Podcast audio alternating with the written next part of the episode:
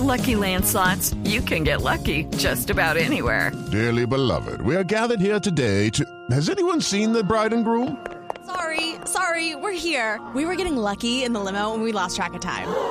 No, Lucky Land Casino, with cash prizes that add up quicker than a guest registry. In that case, I pronounce you lucky.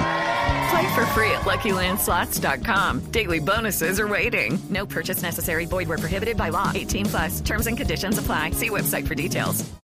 9 de la mañana, un minuto. Hoy llegará a nuestro país el secretario de Estado de los Estados Unidos, John Kerry. Su viaje coincide con el primer año de la firma del Tratado de Libre Comercio entre Colombia y la nación norteamericana. Los detalles con Lexi Garay.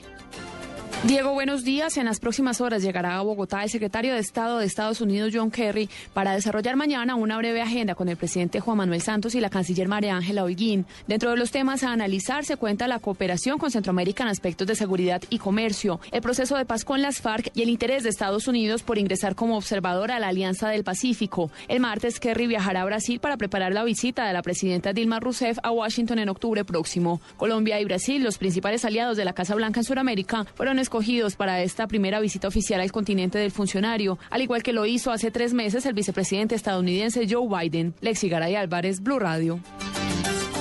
En incertidumbre se convirtió en nombramiento del nuevo alcalde de Calarcá, Quindío, quien debe sustituir por un año a Juan Carlos Giraldo, mandatario sancionado por la Procuraduría ante las irregularidades en la puesta en marcha del servicio de las fotomultas en esta ciudad. La información con Juan Pablo Díaz. Sandra Paula Hurtado, gobernadora del Quindío, aseguró que no tomará la decisión de designar al nuevo alcalde de Calarcá en reemplazo de Juan Carlos Giraldo, suspendido un año de su cargo, porque el Ministerio Público aún no la notifica de esta medida disciplinaria. Hasta el momento no ha habido ninguna comunicación al gobierno departamental.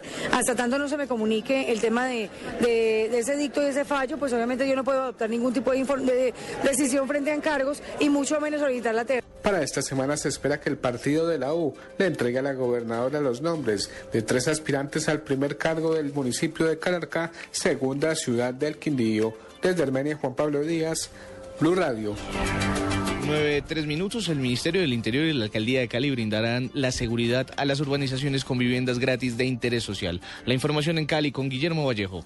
El anuncio lo hizo el secretario de Gobierno de Cali, Carlos José Holguín, quien indicó que en primera instancia se hará una inversión de 1.500 millones de pesos. Eh, ha destinado para cada uno de estos proyectos habitacionales eh, 700 millones de pesos para poder en cada uno de ellos construir un CAI fijo, eh, CAI blindado. De acuerdo con el funcionario, las dos urbanizaciones privilegiadas en principio serán Llano Grande y Altos de Santa Elena, con medidas adicionales de seguridad. Guillermo Vallejo, Blue Radio Cali. En noticias internacionales, las autoridades abatieron en los Estados Unidos a un hombre acusado de secuestrar en San Diego, California, a una niña de 16 años tras matar a su madre y a su hermano, informaron autoridades de la ciudad.